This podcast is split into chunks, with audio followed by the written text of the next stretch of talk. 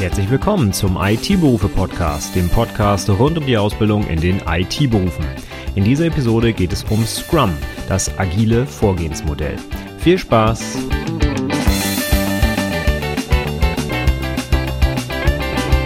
Hallo und herzlich willkommen zur 162. Episode des IT-Berufe-Podcasts. Mein Name ist Stefan Macke und heute geht es um Scrum, das agile Vorgehensmodell, ich hatte in der letzten Episode schon mal das agile Manifest vorgestellt und da sind wir die Details durchgegangen, ja, was eigentlich Agilität bedeutet, äh, welche Grundlage es für diese agilen Prozessmodelle gibt und so weiter. Und heute möchte ich gern mal ein konkretes Modell vorstellen, was auch sowohl praxis- als auch prüfungsrelevant ist und zwar für alle IT-Berufe und zwar Scrum.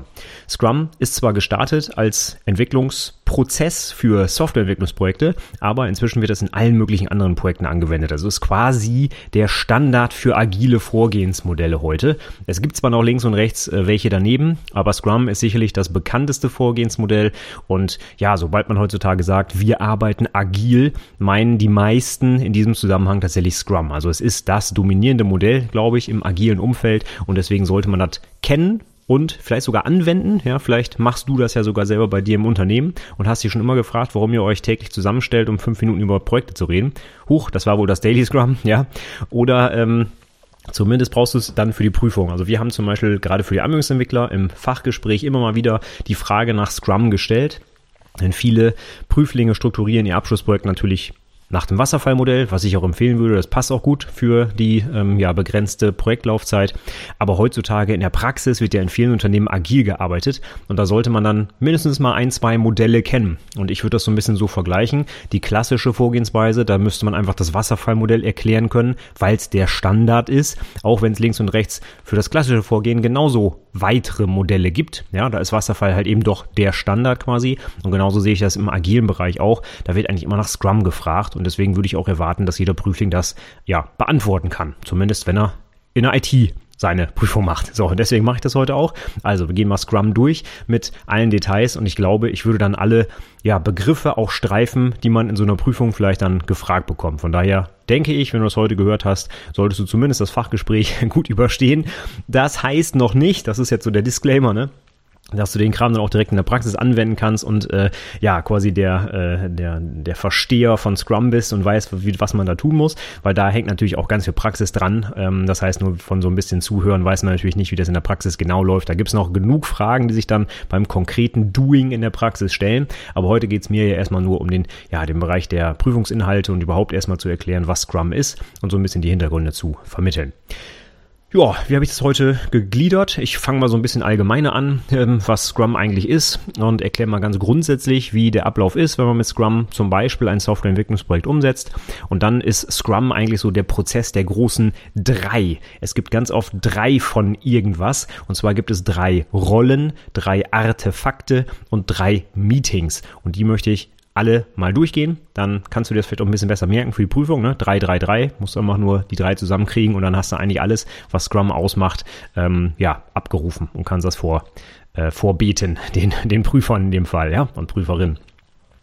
Gut, ja, äh, so würde ich mich da jetzt mal entlang hangeln. Das heißt, wir beginnen jetzt erstmal mit einer ganz allgemeinen Einführung in Scrum. Also, was ist Scrum überhaupt und wer hat es erfunden? Also, das ist schon ein, ja, eines der älteren agilen Prozessmodelle. Wir hatten beim letzten Mal gehört, 2001 war, glaube ich, das agile Manifest unterschrieben worden. Ist also zum Zeitpunkt der Aufnahme des Podcasts hier 20 Jahre alt. Und Scrum ist, ja, so roundabout auch um diese Zeit entstanden. Und die beiden, ähm, ja, Erfinder von Scrum quasi. Das sind der Ken Schwaber oder Schwaber auf Englisch ausgesprochen und Jeff Sutherland. Und die haben zusammen quasi das Scrum sich ausgedacht, beziehungsweise wahrscheinlich einfach in der Praxis so angewendet und irgendwann etwas formalisiert und daraus ist dann halt Scrum entstanden. Also die haben sich das mal ursprünglich ja zusammen ausgedacht, dann entsprechend die Bücher auch dazu geschrieben, das veröffentlicht und seitdem hat sich das eigentlich ja, durchgesetzt in der kompletten IT und auch darüber hinaus. Ich hatte schon gesagt, ist eigentlich angefangen als Entwicklungsprozess für Softwareprojekte, wird heutzutage aber auch in allen möglichen anderen Bereichen eingesetzt, muss noch nicht mal mehr was mit IT zu tun haben. Ich habe mal gehört, theoretisch kann man auch sein Haus mit Scrum bauen. Ja, weiß nicht, ob sich dazu gut eignet. Äh, werden wir ja sehen, was jetzt so die Eigenschaften sind von Scrum und ob sich das wirklich ja für einen Hausbau eignet, stelle ich jetzt mal in Frage. Auf jeden Fall ist es nicht festgelegt auf Softwareentwicklung, sondern es ist einfach ein agiles Vorgehensmodell zur Umsetzung von Projekten, was auch immer man dann in diesem Projekt tut. Eine Hardware bauen, eine Software schreiben oder eben ein Haus bauen oder was auch immer für ein Projekt man sonst so umsetzt. Und Scrum, erstmal der Begriff, wo kommt der her? Der kommt aus dem Sport Rugby. Kennst du vielleicht, ne? Aktuell ist ja immer hier American Football ganz groß mit äh, dem Superdome, Superdome heißt er so? Ne, Super Bowl, ne? Ich habe keine Ahnung von dem Zeug. Aber ich habe ein paar Kollegen und Kolleginnen, die gucken das dann immer. Ähm, für mich äh, ist das in ganz weiter Ferne. Auf jeden Fall Rugby ist ja so sehr, sehr ähnlich, glaube ich. Ne? Da haben die zwar nicht diese dicken Anzüge an, ähm, aber die stürmen auch aufeinander los und äh, schmeißen sich alle auf einen Haufen und unten drunter liegt eben der Ball. So genau dieses Bild, wenn du das vor Augen hast, das ist Scrum. Das heißt aus dem Rugby, wenn alle Spieler quasi aufeinander zustürmen und einen riesengroßen Haufen bilden, das wäre nämlich dann die Übersetzung von dem Scrum, Gedränge heißt das eigentlich, dann ist damit genau dieser Scrum gemeint. Und äh, ja, warum hat man das jetzt für diesen Prozess genommen, der Herr Schwaber und der Herr Sutherland? Weil eines der wichtigen oder wichtigeren Meetings, wo wir gleich auch noch zu kommen werden, das sogenannte Daily Scrum. Da stellen sich alle Teammitglieder zusammen in eine Runde und ja, machen ein kurzes Meeting. Und zwar wirklich im Stehen. Und das ist auch Absicht. Und deswegen, ja, sieht das schon ein bisschen so aus wie beim Rugby. Die hauen sich dann zwar nicht gegenseitig auf die Rübe, aber ja, unterhalten sich halt über ihre Aufgaben. Und daher kommt der Begriff Scrum. Ganz wichtig bei Scrum ist, dass es sehr wenig konkrete Vorgaben macht, zum Beispiel für die Softwareentwicklung. Und äh, bitte verzeih mir, wenn ich jetzt im Rest der Episode immer wieder auf die Softwareentwicklung eingehe, weil da kommt's halt her und da wird's auch viel eingesetzt. Aber ich glaube, du kannst genug abstrahieren, um das für irgendein anderes ähm, Projekt, was man vielleicht umsetzt, was nichts mit Software zu tun hat, ja, zu übertragen und dir da was Passendes zu überlegen. Also in der Softwareentwicklung gibt es in Scrum keine konkreten Vorgaben, wie zum Beispiel ähm, aus dem Extreme Programming. Extreme Programming ist ein anderes agiles Vorgehensmodell, ganz mit, also mit ganz starkem Bezug für die Softwareentwicklung. Und da werden auch ganz konkrete Vorgaben quasi für den Arbeitsalltag der Entwickler gemacht. Das heißt, da gibt es sowas wie Test-Driven Development und Refactoring. Das ist quasi in den Prozess eingebaut, dass Ding, was man da produziert, ist Software und darauf fokussiert sich der gesamte Prozess. Es gibt aber auch allgemeine Vorgaben zur Arbeit, wie zum Beispiel 40-Hour Workweek, also die 40-Stunden-Woche. Es ist explizit nicht vorgesehen, dass Entwickler Überstunden machen, zum Beispiel. Das ist in diesem Modell des Extreme Programming wirklich eine, ja, wie soll man sagen, eine Art harte Vorgabe. Wer Überstunden macht, macht was falsch und das ist nicht gut fürs Projekt. Ne? Mal unabhängig davon, dass das äh, in Scrum sicherlich auch nicht gut ist, wenn alle Überstunden machen, aber es steht halt nirgendwo. Denn Scrum ist eigentlich nur ein Framework, also ein Rahmenwerk, ja, wenn du es wörtlich übersetzt. Rahmenwerk, also quasi das Ding, was du um so ein, um so ein äh, Bild drumherum machst, wenn du es dir an eine Wand hängen willst. Ne? Der Rahmen, der Bilderrahmen. Das heißt, in diesem Framework sind bestimmte Dinge vorgegeben oder empfohlen, nämlich wie man so ein Projekt üblicherweise gut umsetzen kann agil, aber es ist sehr wenig konkreter Inhalt, wie du zum Beispiel deinen Tag strukturierst, ähm, wie, ja, ob du jetzt Tests schreibst oder nicht, wenn du Software entwickelst, das äh, interessiert Scrum gar nicht. Scrum geht es nur um den Prozess, wie man im Team zusammenarbeitet, um eben das Ziel zu erreichen und äh, in der ursprünglichen Ausrichtung eben eine Software zu produzieren. Aber konkrete Hinweise, wie dann der einzelne Entwickler zum Beispiel, ja, seine, seine Arbeit macht, das gibt Scrum nicht. Das ist nicht das Ziel. Es geht hier um die Zusammenarbeit und nicht um die konkrete Technologie oder Technik, die eben in diesem Projekt benötigt wird. Stattdessen gibt es in Scrum diesen Begriff des selbstorganisierenden Teams. Das heißt, das Team, was auch nicht nur aus Entwicklerinnen besteht, sondern zum Beispiel auch aus Designerinnen oder einem Architekten oder ich weiß nicht, wer da halt zusammenarbeiten muss. Ne? Beim Hausbau vielleicht ein Maurer und äh, die Architektin und äh, Vorarbeiter oder ich weiß nicht was, Klempner, was man da also braucht. Ne? Also das gesamte Team, da sind die Leute drin, die halt wirklich die Arbeit machen, die das Projekt umsetzen. Und da sagt Scrum jetzt, die wissen eigentlich am besten, wie sie ihre Arbeit machen müssen. Ne? So, so ein Maurer jetzt mal als Beispiel, der hat vielleicht einen ganz anderen Tagesablauf und arbeitet ganz anders als vielleicht eine Architektin. Ja, erstmal was die Umgebung angeht, was die Werkzeuge angeht und wie die auch vielleicht ihren Tag strukturieren, das will Scrum gar nicht vorgeben, sondern Scrum sagt, die Experten wissen schon selber, wie sie ihren Job machen sollen. Das wollen wir hier gar nicht vorgeben. Und dieses selbstorganisierende Team muss dann also dafür sorgen, dass sie bestmöglich arbeiten können. Das heißt, sie müssen sich komplett selbst organisieren halt, wie der Name eben schon sagt. Ja, die müssen sich selber ihre Struktur schaffen, ihre Werkzeuge suchen etc. Und ähm, das ist ganz wichtig, finde ich. Das macht es auch so interessant, gerade für Entwicklerinnen, ja, wenn die nämlich einfach gar keine Vorgaben kriegen, wie sie zu arbeiten haben, sich alles selber ausdenken können. Ja, das ist eigentlich ganz cool, weil tendenziell sind diese Menschen ja sehr kreativ, sag ich mal. Ja, wir, wir, wir erschaffen ja quasi aus dem Nichts etwas Neues als Softwareentwickler. Und ähm, die wenigsten, die ich kenne zumindest, wollen sich da irgendwie einschränken lassen oder vorgeben lassen, wie, wie man jetzt äh, auf Knopfdruck kreativ ist, beziehungsweise da so eine Software schreibt. Von daher ist das für äh, die Projektbeteiligten eigentlich schon mal ganz gut, dass man nicht so viele Vorgaben kriegt. Und das war ja auch eine Idee aus dem agilen Manifest. Wir wollen nicht den ganzen Tag uns mit einem Prozess beschäftigen, sondern wir wollen was schaffen. Wir wollen Arbeit verrichten. Ne? Und da hält Scrum sich sehr schön zurück und erlaubt dem Team halt eben so zu arbeiten, wie es am besten arbeiten kann. Ja, wenn ich jetzt so in der Prüfung die Frage stellen würde, was ist denn eigentlich Scrum? Dann würde ich zum Beispiel als erste Antwort so etwas geben wie so eine, ja, so ein High-Level Überblick. Was ist Scrum tatsächlich? Und da würde ich sagen, Scrum ist ein agiler, iterativer und inkrementeller Prozess rund ums Projektmanagement eben, meistens aber mit Bezug zu Software. Und was bedeuten es diese drei Begriffe? Agil, iterativ und inkrementell. Also die Frage nach agil müsstest du eigentlich schon beantworten können. Da haben wir letzte Woche eine, oder vor zwei Wochen, beziehungsweise in der letzten Episode zwei oder zwei Stunden nicht, aber eine Stunde drüber geschnackt, beziehungsweise ich. Und agil bedeutet eben, dass der Prozess anpassbar ist an die Gegebenheiten vor Ort. Wenn das Projekt es eben nicht so toll findet, jeden Morgen um neun Uhr sich zu treffen, dann machen wir es halt um zehn Uhr, wenn es den Leuten besser passt. Ja? Also der Prozess selber kann angepasst werden und folgt halt eben nicht starren Vorgaben, die in Stein gemeißelt sind. Das ist eben die Agilität.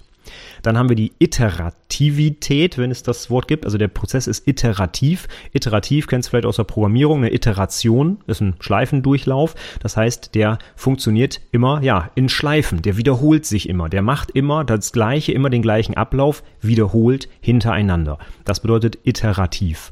Und das werden wir auch sehen, wenn wir gleich bei Scrum uns das nochmal angucken. Scrum arbeitet mit Iterationen. Diese Iterationen heißen übrigens Sprint. Das hast du vielleicht auch schon mal gehört. Meistens sind das so 30 Tage. Das heißt, das Projekt teilt sich auf in Abläufe, die sich alle 30 Tage wiederholen. Und was sich da genau wiederholt, gucken wir uns gleich an. Aber diese Sprints sind halt immer gleich aufgebaut. Die werden immer wieder durchlaufen. Der eine Sprint folgt auf den nächsten. Und deswegen ist das Ganze iterativ, weil es sich wiederholt. Und als letztes haben wir dann einen inkrementellen Prozess. Inkrement sagt dir vielleicht auch noch was aus der Programmierung. Da gibt es zum Beispiel die Inkrement-Operatoren, den Post- und den Prä-Inkrement-Operator. Das ist in vielen Programmiersprachen zum Beispiel das Plus Plus. Wenn man sowas macht wie i++, dann wird der Wert von i um eins erhöht. Und genau das bedeutet inkrementieren, erhöhen. Und inkrementelle Prozesse bedeuten, beziehungsweise der Prozess hier Scrum, bedeutet, dass ich das, was ich am Ende haben will, mein Produkt, in den meisten Fällen eben die Software, dass ich die inkrementell entstelle, äh, erstelle, nicht entstelle. Und das bedeutet, dass da quasi immer ein bisschen was dazukommt. Die wird immer größer, die wird immer erhöht, um bei dem Begriff Inkrement zu bleiben, inkrementieren.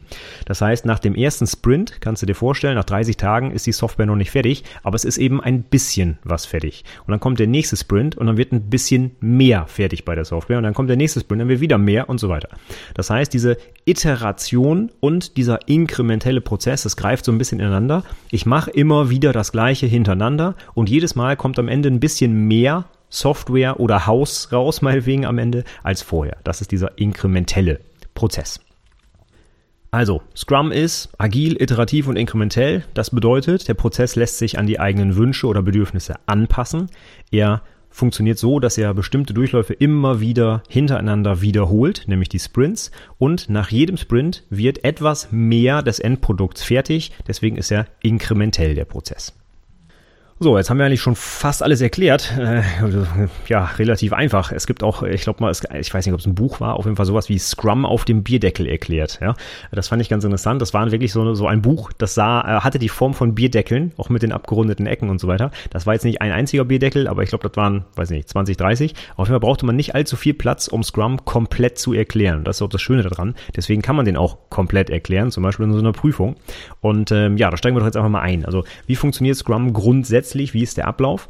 Zunächst einmal sammeln wir alle Anforderungen, hurra, an unser Projekt. Ich habe schon mal eine Podcast-Episode zum Thema Anforderungsermittlung gemacht. Da kommt man nicht drum rum. Auch wenn man agil arbeitet, das heißt nicht, dass wir einfach mal loslegen und dann gucken wir mal und im nächsten Sprint wird alles anders oder so. Ne? Nee, nee. Auch hier bei Scrum und bei allen, allen anderen agilen Prozessmodellen müssen wir mit den Anforderungen starten. Wenn wir nicht wissen, wo wir hinwollen, was überhaupt gemacht werden soll, ob ich ein Haus bauen will oder eine Software, das ist schon relativ unterschiedlich. Ne? Das heißt, ich muss mich erstmal um die Anforderungen kümmern. Punkt.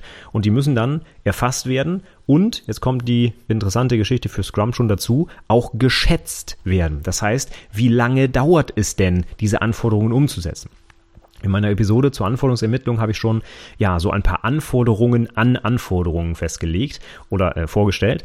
Und äh, eine davon war, dass sie auch schätzbar sein müssen. Das heißt, sie müssen klein genug sein, damit man sie überhaupt schätzen kann. Wenn ich einfach sowas äh, vorgebe wie, ich möchte eine Buchhaltungssoftware haben, ja gut, da kann ich überhaupt nichts schätzen. Ne? Was soll die denn genau mitbringen? Welche Funktionalitäten? Ne? Das kann ja von ganz, ganz klein bis ganz, ganz riesig sein. Und das muss ich natürlich so genau auch beschreiben, dass ich auch sagen kann, okay, dieses Feature braucht jetzt meinetwegen drei Wochen oder sowas, ja.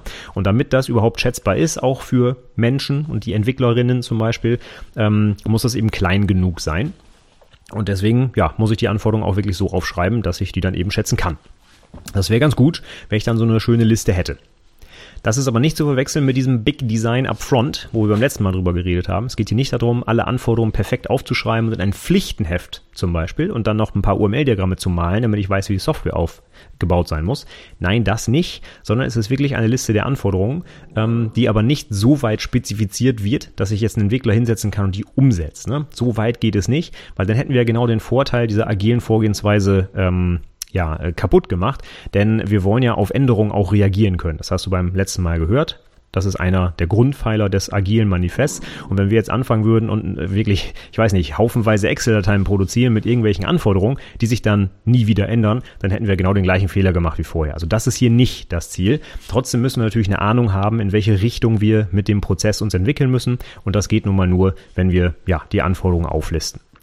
Üblicherweise macht man sowas dann in Form von User Stories. Ja, das passt auch gut zum agilen äh, Prozessmodell. Aber auch hier gibt Scrum keinerlei Vorgaben. Also wenn du zum Beispiel Excel-Dateien besser findest, dann machst du es mit Excel oder im Ticketsystem. Das ist völlig egal. Hauptsache, wir haben die Anforderungen einmal aufgenommen. So, wenn wir diese Anforderungen haben, dann können wir eigentlich in unsere Iterationen starten, in die Sprints. Und äh, wie starten wir da? Ja, wir müssen wissen, was wollen wir denn im nächsten Sprint eigentlich umsetzen. Und genau das machen wir. Wir nehmen jetzt von unseren Anforderungen die interessantesten und setzen die im nächsten Sprint um. Und jetzt die Frage, was heißt denn interessant? Und das kommt so ein bisschen drauf an. Das können die wichtigsten sein, weil der Kunde sagt, das will ich als nächstes haben. Das können auch kritische Anforderungen sein. Keine Ahnung, vielleicht ist da was Technisches drauf, wo wir noch gar keine Ahnung haben, ob wir es überhaupt umsetzen können. Wir brauchen so ein bisschen vielleicht einen explorativen Sprint, um zu gucken, ob wir es überhaupt ja, hinkriegen. Oder es können auch die einfachsten Anforderungen sein. Ne? Vielleicht wollen wir ja so eine Art Low-Hanging Fruit. Ne? Wir wollen das, was am einfachsten umzusetzen ist, schon mal fertig machen. Dann haben wir es vom Tisch und der Kunde hat schon Mehrwert. Kann auch sein. Kann aber auch was rein technisches sein. Vielleicht sagen wir, oh, der nächste Sprint wird nur fürs Refactoring benutzt, denn die Software ist schon so komplex, äh, wir, wir steigen da selber schon nicht mehr durch. Also müssen wir jetzt mal aufräumen, bevor wir, bevor wir wirklich mit weiteren Anforderungen weitermachen können. Ja? Also was das heißt, was man für den nächsten Sprint als interessant definiert, ja, das kommt immer drauf an, und zwar vom aktuellen Stand des Projekts. Und das ist das Schöne bei Scrum. Das wird quasi für jeden Sprint neu bewertet, welche Anforderungen jetzt als nächstes am sinnvollsten umzusetzen sind. Und das macht auch das ganze ganze Team zusammen. Wie genau das funktioniert, da kommen wir gleich nochmal drauf. Spoiler, es ist das Sprint Planning. Da wird der Sprint, wie der Name schon sagt, geplant und entschieden, welche Features als nächstes umgesetzt werden. So, wenn wir das festgelegt haben, dann kann der Sprint auch schon starten und der Sprint ist time-boxed. Das ist nochmal ein wichtiger Hinweis. Auch das Daily Scrum, wo wir gleich drauf kommen, ist time-boxed. Was bedeutet das? Time-box, eine Zeitschachtel, was, ist das? Ein Zeitpaket? Ja, das äh, ist so benannt, weil wir eine fixe Zeit haben, um diesen Sprint durchzuführen. Im Lehrbuch steht, der Sprint ist 30 Tage lang, aber Scrum lässt sich anpassen auf die individuellen Bedürfnisse. Wie gesagt, ist ein agiler Prozess. Das heißt, in anderen Projekten ist der Sprint vielleicht zwei Wochen lang oder eine Woche oder vielleicht zwei Monate, je nachdem, was fürs Projekt am besten passt. Aber wenn wir diese Zeit festlegen, dann halten wir uns auch dran. Das heißt, wir machen nicht einfach mal ein bisschen länger, damit es noch fertig wird oder hören eine Woche früher auf, weil wir nichts mehr zu tun haben.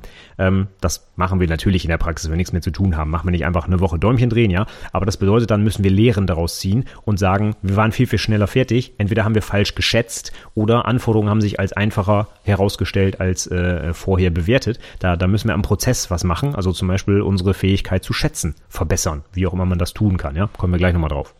Aber was wir überhaupt nicht machen, ist den Sprint nach hinten verlängern. Das heißt, wenn wir jetzt äh, anfangen und wollen Anforderungen umsetzen und auf einmal stellen wir fest, oh, das ist aber doch schwieriger und mh, das klappt nicht und hm, dann machen wir den Sprint nicht auf einmal doppelt so lang, Ne? Das ist eine schlechte Idee, sondern der Sprint ist erstmal fix und wenn wir bis zum Sprintende nicht fertig sind, dann ist das wieder ein Anlass, darüber nachzudenken, warum wir denn vielleicht falsch geschätzt haben. Vielleicht hatten wir noch nicht genug Wissen, vielleicht äh, kannten wir die Programmiersprache noch nicht gut genug oder wie auch immer. Und das bedeutet, wir müssen uns als Team verbessern und daran etwas machen und jetzt nicht einfach sagen, oh, dieser Sprint ist jetzt drei Wochen lang, der nächste sieben, dann ist wieder eine Woche. Das wollen wir nicht, sondern diese Iteration soll immer gleich ablaufen, eben in, in einer Timebox. So, und dann ist die Idee auch nach dem agilen Manifest, dass wir am Ende dieses Sprints immer eine lauffähige Software zur Verfügung stellen oder allgemeiner gesagt ein fertiges Produkt. Dieses Produkt heißt dann bei Scrum auch Inkrement. Wenig überraschend, ne? Inkrement, das ist also das, der, der nächste Stand, die nächste Version meines Produktes, meiner Software oder meinetwegen meines Hauses. Ne? Eine Mauer nach der anderen in jedem Sprint. So könnte man sich das ja vielleicht vorstellen. Und am Ende dieses Sprints sehen wir dann auch wirklich ein fertiges Produkt. Wir werden hier also nicht irgendwelche theoretischen Abhandlungen zeigen oder irgendein Datenbankmodell oder UML-Diagramme, sondern wir wollen etwas prä präsentieren, was der Kunde auch sehen kann, anfassen kann, am besten sogar benutzen kann.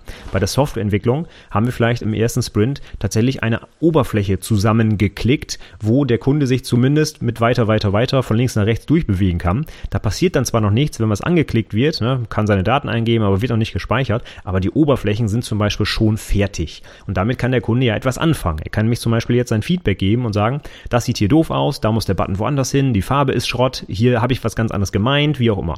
Das heißt, der Kunde wird jetzt auch aktiv aufgefordert, Feedback zu geben. Und genau darum geht es. Wir wollen etwas für den Kunden produzieren, was ihm einen Mehrwert bietet, und das soll er dann auch bewerten, ob der Mehrwert denn da ist oder ob er etwas anderes halt haben will. Und daraus leiten wir dann auch die Anforderungen für den nächsten Sprint ab. Denn wenn der Kunde jetzt sagt, ne, so geht das überhaupt nicht. Die Oberfläche ist eine Katastrophe. Dann machen wir natürlich im nächsten Sprint die Oberfläche neu und fangen nicht an, den Datenbankzugriff zu implementieren. Ja, wir müssen flexibel oder eben agil auf die Anforderungen des Kunden reagieren. Dafür müssen wir die aber kennen. Das heißt, wir holen uns die auch bewusst am Ende des Sprints ein mit dem Produktinkrement. Wir zeigen das, was wir fertig haben und der Kunde muss uns sagen, ja, wie es weitergehen soll, ob es gut war, ob es schlecht war.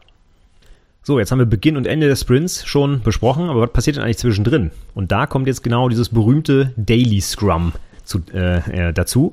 Ähm, viele Unternehmen, die sagen, wir machen Scrum, machen eigentlich gar nicht Scrum, sondern machen einfach nur das Daily Scrum und sagen dann, dass sie Scrum machen, aber das stimmt dann gar nicht. Und zwar ist Daily Scrum so das bekannteste Meeting, weil ja auch Scrum sogar mit im Namen steht und weil man das halt so einfach machen kann. Das Daily Scrum ist nämlich einfach nur ein tägliches Meeting, wie der Name auch schon sagt, und zwar ein Stand-up-Meeting. Das heißt, das ganze Team stellt sich zusammen und spricht über den aktuellen Projektfortschritt. Und wie das genau aussieht, da gehen wir gleich noch im Detail drauf ein. Aber das ist im Prinzip schon alles. Ja, man stellt sich einmal täglich zusammen und quatscht übers Projekt. So, das ist das Daily Scrum Meeting.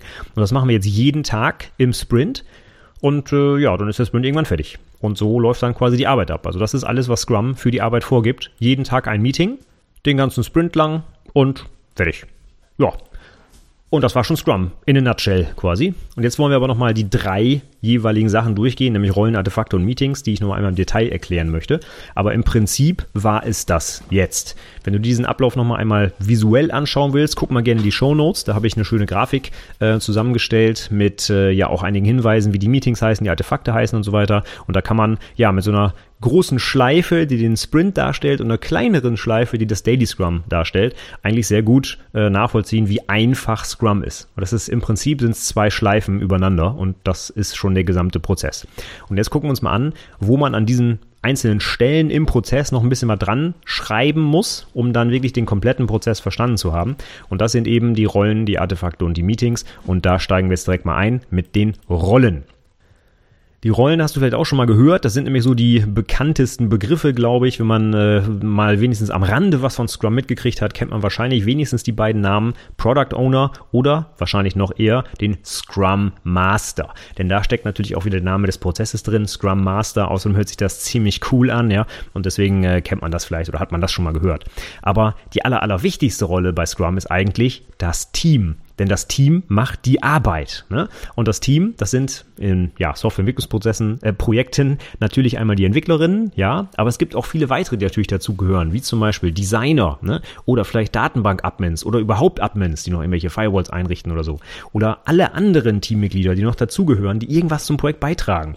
Marketingabteilung, ne? äh, Qualitätsmanagement, ähm, alle, die irgendwie mit dem Prozess zu tun haben, mit dem Projekt zu tun haben, die gehören zu diesem Team. Also es ist nicht äh, ausschließlich auf irgendwelche Entwicklerinnen beschränkt, sondern wirklich alle, die irgendwas dazu beitragen. Die sind hier mit dem Team gemeint und die machen die tatsächliche Arbeit. Ne? Die schieben nicht Anforderungen von A nach B oder planen irgendwelche Meetings, sondern die machen was, die setzen um. Und deswegen sind die auch die wichtigsten Beteiligten an diesem ja, Projekt. Denn ohne die geht es nicht voran. Ne? So, ist ganz toll, wenn wir ein Projekt haben mit drei Projektleitern und keinem, der irgendwas umsetzt. Das wird nicht funktionieren. Es muss auch Leute geben, die ein bisschen was anpacken und die die Arbeit machen. Und das ist das Team. Und dieses Team, das besteht normalerweise aus Experten. Ne? Wir haben da Softwareentwickler, die haben Softwareentwicklung gelernt und die wissen am besten, wie man Software entwickelt. Das weiß nicht der Projektleiter oder sonst wer, sondern die wissen, wie man den Job macht. Das heißt, wir müssen denen das auch zutrauen und die eben selbst organisierend arbeiten lassen. Das heißt, die müssen sich untereinander abstimmen. Der Designer mit dem Entwickler, mit der Architektin, mit der Datenbankadministratorin. Ja, die wissen selber, wie sie am besten klarkommen. Das müssen die unter sich klären und äh, dann fangen die an, arbeiten und stellen sich einmal am Tag zusammen und das war's. Und mehr Vorgaben macht Scrum nicht, wie gesagt. Also, Team, wichtigste Rolle, darf völlig frei entscheiden, wie es arbeiten möchte. Es muss halt für dieses Projekt seine eigene Arbeitsweise finden und dann gemeinsam definieren und am besten halten sich dann alle dran und dann passt das schon. Und fürs nächste Projekt kann die Arbeitsweise komplett anders aussehen. Ne? Das ist halt die Idee von Scrum.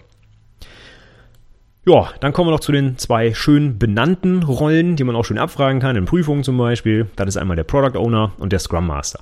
Und der Product Owner, das ist eigentlich die nächstwichtige Rolle nach dem Team. Das ist nämlich der Kollege, der sich um die Kundenbedürfnisse kümmert. Wie der Name sagt, Product Owner, dem gehört das Endprodukt, was wir hier gerade fertigen. Ja? Und das ist quasi der Vertreter des Kunden bei uns in meinetwegen der Entwicklungsabteilung. Wenn ich eine Frage habe als Entwickler, was muss ich da machen? Muss das blau oder grün? Dann frage ich den Product Owner. Der Product Owner ist der Vertreter des Kunden. Im besten Fall kann ich natürlich als Entwicklerin direkt mit dem Kunden reden und den fragen. Ja, das funktioniert aber nicht immer. Und der Product Owner ist quasi mein Ansprechpartner. Und ähm, der kümmert sich dann um alles. Wenn der es auch nicht weiß, dann klärt er das mit dem Kunden, was da zu tun ist. Das ist mein Ansprechpartner für alles Fachliche. Ne? Das ist kein Projektleiter oder sowas. Der hat auch keine Entscheidungsgewalt oder kann mir sagen, was ich zu tun habe. Das ist nicht mein Chef und das ist auch nicht der Chef des Projekts. Es ist nur eine Rolle im Projekt und zwar die Rolle, die den Kunden vertritt, um dann dort zusammen mit dem zum Beispiel die nötigen Entscheidungen herbeizuführen. Also zum Beispiel, ne, soll der Button grün oder rot? Das muss irgendwer entscheiden. Am Ende entscheidet es der, der es bezahlt und zwar der Kunde und der Product Owner, der stimmt das aber dann vielleicht ab, macht Vorschläge und äh, ja, holt holt sich Feedback ein und gibt das dann zurück ins Team. Das ist seine Rolle. Der ist aber nicht dafür da, irgendwelche Meetings einzuberaumen oder wie gesagt, Tickets von A nach B zu schieben, sondern der verwaltet quasi die Anforderungen. Das ist eine Art Anforderungsmanager, wenn man so will. Ja? Und der entscheidet dann auch, welche Anforderungen als nächstes umgesetzt werden sollen, weil er ist am dichtesten dran beim Kunden. Ne? Der fragt das nach, der kann das, kann Rücksprache halten, der steht ständig mit dem im Kontakt und deswegen kann der dann auch sagen, so als nächstes im nächsten Sprint wird das und das und das gemacht, weil das dem Kunden gerade am wichtigsten ist, zum Beispiel. So, die Product Owner, das müssen nicht zwangsläufig irgendwelche Entwickler sein oder so. Im Gegenteil, äh, meistens sind das sogar wirklich Leute aus der Fachlichkeit vielleicht. Das wäre sogar am besten, ne, wenn die an dem, was wir gerade umsetzen im Softwarebereich, ne, was weiß ich, ich will eine Buchhaltungssoftware machen, dann ist das vielleicht sogar ein Buchhalter, ne, der die Fachlichkeit versteht und der dann entscheiden kann, was wichtig ist, welche Features benötigt werden und so weiter. Der muss nix oder die mit Softwareentwicklung am Hut haben oder mit Design oder sonst irgendwas. Ne. Das ist eine ganz eigene Rolle. Ja, eigentlich ein, ein Anforderungsspezialist, wenn man so will. Und ganz wichtig, Kommunikation. Ne? Immer mit dem Kunden abstimmen. Das ist eigentlich sein Job. Ja, und dann kommen wir zur letzten Rolle, das ist der Scrum Master. Und obwohl der Scrum Master heißt, ähm, hat er überhaupt keine Weisungsgewalt oder so. Nach dem Motto, ne, ich sag dir jetzt, was du zu tun hast, ich bin hier der Master des Scrum und äh, zeige euch allen, was los ist. Im Gegenteil, der Scrum Master ist von den ganzen drei Rollen eigentlich die unwichtigste Rolle. Ich sage es immer ganz gerne, der Scrum Master hat einen Job und zwar sich selber überflüssig zu machen. Wenn er das geschafft hat, ist er ein richtig guter Scrum Master. Wenn man ihn nicht mehr braucht, hat er seinen Job gut gemacht. Denn was ist sein Job? Der Scrum Master hilft den Beteiligten, Scrum korrekt anzuwenden. Oh, Das war's auch schon. Das heißt, wenn ich mit einem Team arbeite, das noch nie mit Scrum gearbeitet hat, dann brauche ich da vielleicht mal so eine Art Coach, einen Trainer, der mir sagt, wie man am besten die Meetings macht, wie man die Anforderungen schätzt, wie man das äh, Backlog, zu dem wir gleich noch kommen, organisiert und so weiter. Das heißt, das ist eigentlich ein, eine Art Lehrer, der von draußen im besten Fall reinkommt und dem Team zeigt, wie es am besten nach Scrum arbeiten kann. Aber wenn sich das eingespielt hat, wenn drei, vier, fünf, sechs Sprints durch sind und alle wissen, wie Scrum läuft und wer was zu tun hat, dann brauchen wir den nicht mehr. Weil dann weiß das Team selbst, wie es arbeitet und wie man Scrum anwendet. Und dann hat der Scrum Master sich, wie gesagt, im besten Fall überflüssig gemacht. Er hat allerdings eine wichtige Rolle und das ist ähm, das aus dem Wegräumen von Hindernissen, die heißen auf Englisch Impediments. Der pflegt auch eine sogenannte Impediment List und darauf steht alles, was dem Team ja im Wege liegt. Ne? Die großen Steine, die weggerollt werden müssen, damit das Team durchstarten kann. Ich nehme mal ein Beispiel. Äh, ein Entwickler hat keinen Internetzugriff. Ja, keine Ahnung, vielleicht hat er irgendeinen Rechner nicht bekommen oder sonst irgendwas. Da kümmert er sich jetzt nicht selber drum, und sagt, hey, ich brauche hier Internetzugriff und hier muss ich noch ein Formular ausfüllen und dies und das, sondern das wäre jetzt etwas, was der Scrum Master machen muss. Der würde jetzt hergehen und äh, die nötigen Admins vielleicht fragen, da um Berichtigung bitten und sonstiges. Denn die Teammitglieder haben einen ganz anderen Job, nämlich die sollen das Projekt umsetzen. Die sollen zum Beispiel die Software programmieren. Und warum soll sich ein Softwareentwickler äh, mit irgendwelchen Firewalls auseinandersetzen, weil er da nicht durchkommt oder so. Ne? Das ist nicht sein Job. Da, da ist er auch kein Experte drin. Da wäre die Zeit, die er dafür braucht, schlecht eingesetzt. So, ne? Softwareentwickler soll Software entwickeln, weil kann er gut. Ne? Und er soll sich nicht mit irgendwelchen Bürokratiekram auseinandersetzen. Das kann er vielleicht nicht so gut und will er auch nicht so gut, drückt die Motivation und dauert ewig, weil er nicht weiß, wen er fragen muss und ich weiß nicht was. Genau das ist die Rolle des Scrum Masters. Wenn der Entwickler sagt, ich komme nicht ins Internet, dann schreibt sich der Scrum Master das auf seine Impediment List und nimmt das mit und klärt das. Und zwar, äh, zwar am besten schnell, am besten bis zum nächsten Tag spätestens, bis zum nächsten Daily Scrum. Da kann er nämlich berichten, dass es dann funktioniert. Das ist im Prinzip sein Job.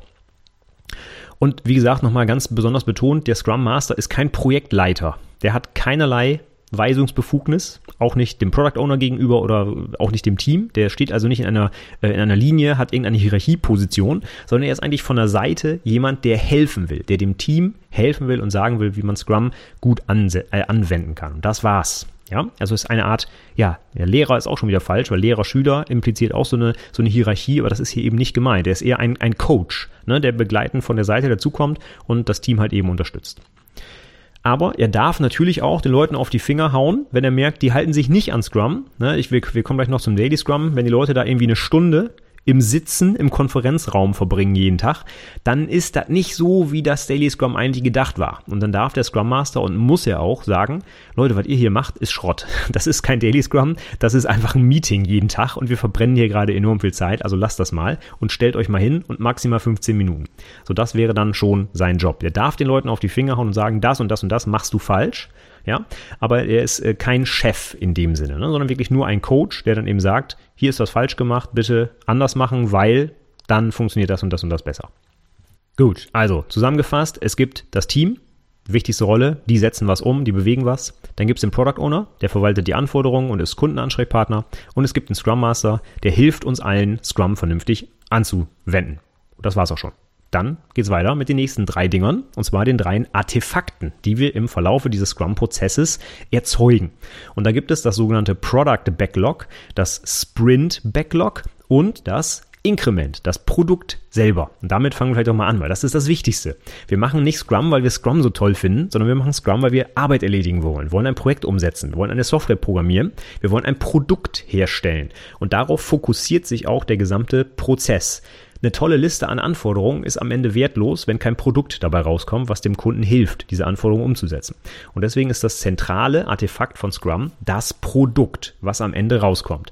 Beziehungsweise, da wir das ja inkrementell bauen, eben das Produkt Inkrement, also der jeweils aktuell beste Stand des Produkts, auch wenn das Gesamtprodukt noch nicht fertig ist. Es wird immer laufend etwas besser gemacht. Und ein sehr schönes Bild, was das illustriert, ähm, das äh, sieht so aus, wenn man Scrum vergleicht mit einem klassischen Wasserfallmodell. Da sagt dann vielleicht der Kunde, ich möchte ein Fortbewegungsmittel kaufen. Ja, äh, äh, nicht kaufen, das wäre ja blöd, dann bräuchten wir es nicht bauen. Ja? Der Kunde sagt, ich möchte ein Fortbewegungsmittel haben. Und dann sagt der klassische Autobauer, okay, der will ein Auto, also baue ich dem jetzt ein Auto. Ich fange an mit den Reifen, dann setze ich die Karosserie drauf, dann mache ich ein Steuerrad rein, dann mache ich noch irgendwie, keine Ahnung, Motor rein, ja, am Ende lackiere ich es noch schön und so weiter. Und nach einem halben Jahr ist das Auto fertig und der Kunde kann fröhlich losfahren. Super gut. Könnte man ja sagen, ja, Ziel erreicht, halbes Jahr, Auto fährt, wunderbar. Aber wenn man das jetzt mit dem Scrum-Prozess vergleicht, dann würde der Kunde auch wieder sagen, ich hätte gerne ein Fortbewegungsmittel, aber dann würde Scrum jetzt, um das bildlich zu visualisieren, nicht ein halbes Jahr ein Auto bauen und ein halbes Jahr lang kann der Kunde sich nicht von A nach B bewegen, sondern wir würden inkrementell immer eine bessere Möglichkeit schaffen, damit der Kunde sich fortbewegen kann. Was würde das heißen? Wir würden ihm vielleicht nach dem ersten Sprint ein Skateboard bauen. Ja, und sagen, hier, Kunde, damit kannst du schon mal schneller dich bewegen als zu Fuß. Ja, nach dem zweiten Sprint kriegt der Kunde vielleicht ein Fahrrad. Damit kommt er noch schneller voran. Ja, kommt auch zum Ziel. Nach dem dritten Sprint kriegt er vielleicht einen Motorroller. Ja, der fährt vielleicht nur 60, aber immerhin besser als ein Fahrrad. Und nach dem vierten Sprint haben wir dann vielleicht das Auto fertig und dann kann er richtig, wie er eigentlich wollte, losdüsen. Ja, aber das Ziel, was der Kunde eigentlich hat, nämlich von A nach B zu kommen, und zwar schneller als zu Fuß wahrscheinlich, das hat er nach jedem Sprint erreicht und zwar immer bisschen besser als vorher. Ja, Skateboard, Fahrrad, Motorroller, Auto. Es wird immer ein bisschen besser, aber das Ziel ist immer das gleiche, nämlich sich von A nach B zu bewegen. Während hingegen beim klassischen Wasserfallmodell der Kunde ein halbes Jahr lang gar nichts machen kann, der kann weiter zu Fuß laufen und am Ende hat er dann endlich sein Auto. Und wenn er dann aber sagt, oh, das Auto ist aber eigentlich doof, weil äh, ich, hab, ich, ich wollte damit noch drei Waschmaschinen transportieren, äh, ich brauche eigentlich einen LKW, ja, dann fangen wir quasi von vorne an. Und das wäre bei Scrum vielleicht nicht ganz so schlimm, weil wir sind sowieso iterativ unterwegs und machen im nächsten Sprint dann eben noch einen LKW fertig. Ja, ist jetzt äh, bewusst etwas übertrieben, das Beispiel, ja. Aber es gibt so ein schönes Bild, was das schön visualisiert. Ähm, ich packe das mal in die Show Notes, dann kannst du dir das angucken. Also das zeigt einfach so ein bisschen die Idee von Scrum. Wir wollen dem Kunden nach jedem Sprint einen Mehrwert bieten. Wir wollen ihn eben nicht ewig warten lassen, bis er irgendwann mal fertig ist, sondern theoretisch, so erkläre ich das immer, könnte der Kunde nach jedem Sprint sagen, so, ich habe keinen Bock mehr, ich habe kein Geld mehr, ich habe keine Zeit mehr, weiß ich nicht, hört jetzt auf. Aber das, was ihr bis jetzt geschafft habt, das nehme ich. Ja, das kann ich einsetzen. Und das heißt, wir müssen auch wirklich immer was liefern, was dem Kunden auch wirklich einen Mehrwert bietet. Also er könnte zu jedem Zeitpunkt des Projekts den Stecker ziehen und sagen, jetzt ist aber Feierabend hier. Und trotzdem hat er einen Mehrwert, und zwar den größten Mehrwert, den wir ihm bis zu diesem Zeitpunkt hätten liefern können. Wir fangen also nicht mit den unwichtigsten Features an, sondern mit den wichtigsten zum Beispiel, um dann beim Sprint Planning auszuwählen, äh, was als nächstes umgesetzt wird. So, um bei diesem Beispiel zu bleiben. Ja? Wir wollen immer, dass der Kunde den größtmöglichen Nutzen hat im Vergleich zum vorherigen Sprint-Ergebnis. So, wenn wir noch mal einmal bei der Softwareentwicklung bleiben, da gab es aus Magien Manifest ja die schöne Aussage Working Software over Extensive Documentation. Ähm, und hier kommt jetzt noch mal eine ganz wichtige Geschichte dazu. Und zwar wird bei Scrum explizit festgelegt, was denn das Produkt überhaupt umfasst. Und es geht hier eben nicht nur um den Code zum Beispiel, den Programmcode, sondern auch um die Dokumentation, meinetwegen die Konfiguration, eventuell noch die Tests, alles was dazugehört. Das wird hier in einer sogenannten Definition of Done festgelegt. Das bedeutet, wann sind wir eigentlich wirklich fertig? Denn nur dann wissen wir, ob wir ja was abliefern können oder nicht. Wenn wir gar nicht genau wissen, was eigentlich das Ziel ist, also wann wir fertig sind, dann ja, können wir auch nicht so richtig uns in die Richtung entwickeln, ne? weil wir wissen ja gar nicht, wo wir hin müssen. Wir wissen ja gar nicht, was das fertige Produkt machen soll, aussehen soll, wie auch immer. Und das gehört dann alles dazu. Das heißt, wir sagen nicht, ja, Code ist jetzt fertig, ne, so Projekt beendet, sondern wenn wir vorher gesagt haben, Definition of Done, das bedeutet Produkt plus Doku plus automatisierte Tests, meinetwegen, dann sind wir erst dann fertig, wenn wir alles das geliefert haben und nicht nur den Teil, den der Entwickler vielleicht toll fand. Gut, also längster Part ging's ums, ging ums Produkt jetzt, weil das eben das Wichtigste ist. Dafür machen wir den ganzen Quatsch überhaupt. Wie gesagt, wir machen Scrum nicht aus Selbstzweck, sondern weil wir da ein Produkt erzeugen wollen, was der Kunde uns im besten Fall dann abkauft. Dafür machen wir das. Und auf dem Weg dahin gibt es aber noch zwei mehr Artefakte und die haben auch diese schönen Namen, die man dann vielleicht schon mal irgendwo gehört hast oder hat oder du auch schon gehört hast. Und zwar das Product und das Sprint Backlog. Und das Backlog, das ist eigentlich im Prinzip einfach erstmal nur eine Liste von irgendwelchen Dingen. Beim Product Backlog geht es da um unsere Anforderungen und beim Sprint Backlog geht es da eigentlich auch um Anforderungen, aber eigentlich doch nicht so ganz. Und hier geht es eigentlich um unsere Aufgaben bzw. Tasks. Das ist nochmal ein bisschen ein Unterschied. Im Product Backlog sammeln wir quasi unsere Anforderungen an das ganze Projekt. Da ist auch wirklich High Level. Jetzt mal ganz grob verglichen mit einem anderen Prozess. Das wäre so eine Art Fachkonzept beziehungsweise ein, ähm, ein Lastenheft. Ja, das ist alles das, was der Kunde haben möchte. Das steht da drin. Es ist eher High Level, es ist eher abstrakt, es ist eher groß von den Anforderungen her. Und im Sprint Backlog, das ist jetzt meine Liste, meine Art To-Do-Liste für den konkreten Sprint. Der Sprint ist aber nur ganz kurz, 30 Tage vielleicht. Und da müssen wir ein bisschen andere Sachen eintragen als diese großen Anforderungen aus dem Product Backlog. Das heißt, hier überlegen wir uns im Sprint Planning, wo wir gleich nochmal drauf eingehen, die nächste Anforderung, die wir umsetzen wollen, die wird runtergebrochen in konkrete Aufgaben, in konkrete Tasks, meinetwegen in Tickets im Ticketsystem, im Issue Tracker, ja? Nehmen wir nur ein Beispiel, um das mal klar zu machen. Angenommen, die Anforderung ist, ich möchte mich an der Anwendung einloggen können dann äh, kann ich daraus mehrere Tasks machen. Und zwar einmal den Backend-Code, der mit der Datenbank redet und Passwort prüft. Dann gibt's aber noch einen Frontend-Bereich, der schön aussehen muss, wo vielleicht irgendwie dieses kleine Augensymbol drin ist, dass das Passwort im Klartext angezeigt wird. Das sind zwei völlig unterschiedliche Dinge, die auch vielleicht zwei völlig unterschiedliche Leute machen. Nämlich einmal der UX-Experte fürs Frontend und dann der, äh, keine Ahnung, Java Enterprise Developer fürs Backend. Und eventuell müssen wir das Ganze dann auch noch mit, äh, keine Ahnung, besonderem Corporate Identity versehen. Dann ist vielleicht sogar noch ein Designer an Bord, der es auch noch schick machen muss. Ja? Das heißt, wir haben vielleicht drei Leute mit drei unterschiedlichen Aufgaben, die alle an der gleichen Anforderung arbeiten. Und diese drei ähm, Aufgaben können ja zur Not sogar parallelisiert werden im Sprint. Die müssen ja nicht aufeinander warten, eventuell, eventuell. Muss nicht immer so sein, aber könnte ja so sein. Das heißt, diese eine Anforderung wird runtergebrochen, sagen wir mal, auf diese drei Aufgaben. Und diese drei Aufgaben kommen dann in mein Sprint-Backlog. Product und Sprint Backlog sind aber auf jeden Fall immer priorisiert. Das ist ganz wichtig. Im besten Fall kann ich nämlich einfach das Product Backlog äh, aufmachen und die oberste Anforderung, die da steht, wenn das absteigend nach Priorität sortiert wäre, davon gehe ich mal aus, ja, das ist automatisch die, die ich im nächsten Sprint umsetze. Ich habe also immer einen Überblick, was ist aktuell das Wichtigste. Und das ist sowohl im Product Backlog auf Anforderungsebene als auch im Sprint Backlog auf Task-Ebene. Das sollte so weit gehen, dass, wenn wir uns vorstellen, dass Entwicklerinnen austauschbare Mitarbeiter wären, dann haben wir dieses Sprint Backlog mit 27 Aufgaben drin. Und wenn eine Entwicklerin fertig ist mit ihrer Aufgabe, dann geht sie einfach ins Sprint Backlog und nimmt die oberste Aufgabe, die da drin steht, und fängt die einfach an umzusetzen. Und wenn dieses Sprint Log immer absteigend nach Priorität sortiert ist, dann stehen automatisch die wichtigsten Sachen oben und die Entwicklerin muss sich gar nicht überlegen, welche der 27 Aufgaben soll ich denn jetzt mal als nächstes machen, sondern es ist offensichtlich, denn die wichtigste steht da ja einfach und die nehme ich mir einfach runter, wie ein Stack, wie ein Stapel ne, in der Informatik. Ähm, das Wichtigste, was oben ist, das nur das kann ich runternehmen und ich fange jetzt nicht an und nehme mir irgendeine andere Aufgabe von unten. Das wäre übrigens auch eine Aufgabe des Scrum Masters, wenn der sieht, dass eine Entwicklerin sich eine Aufgabe nimmt, die nicht priorisiert ist, beziehungsweise die weniger stark priorisiert ist als eine andere, die es noch gibt, die noch offen ist im Sprint Backlog, da muss der Scrum Master sagen, du, du, du, das darfst du aber nicht, denn wir wollen zu jedem Zeitpunkt den Kunden den größten Mehrwert bieten. Und es wäre völliger Quatsch, wenn du jetzt eine Aufgabe bearbeitest, die nicht den nächsthöheren Nutzen bringt. Deswegen darfst du das nicht, liebe Entwicklerin. Nimm dir mal die andere, die da ganz oben steht und die am höchsten priorisiert ist. Genau das ist eine Aufgabe auch des Scrum Masters. So, bei diesem Sprint-Backlog äh, gibt es noch eine Besonderheit und zwar wird das laufend aktualisiert und zwar im Daily Scrum. Da kommen wir gleich nochmal drauf. Da stellen sich alle Teammitglieder ja zusammen und am besten vor das Sprint-Backlog. Im besten Fall ist das schön visualisiert mit irgendwelchen äh, Karteikarten, die an der Wand heften zum Beispiel. Man kann das vielleicht sogar auch verbinden mit Kanban und hat dann so ein Kanban-Board, wo die Karten von links nach rechts wandern, ja. Kanban ist ein ganz anderer Prozess als Scrum, ja. Ein anderer agiler Prozess, den wollen wir heute nicht durchgehen, aber inzwischen gibt es so ein bisschen so eine Mischform, die heißt dann Scrum-Ban, ja. Und äh, da kann man dann zum Beispiel ein Kanban-Board nehmen, um sein sein Sprint-Backlog abzubilden, wenn man das möchte. Ansonsten können das auch Tickets im Ticketsystem sein oder was weiß ich, Karteikarten, die irgendwo auf dem Boden liegen. Das ist, ist ganz egal. Hauptsache, wir gucken gemeinsam drauf und schauen, was haben wir denn jetzt so erreicht und machen, was machen wir als nächstes. Und hier wäre dann auch der Punkt, wo dann zum Beispiel Entwickler sich die nächsten Aufgaben vom Stapel oben runternehmen und alle können halt gucken, dass das auch wirklich die, die wichtigsten sind.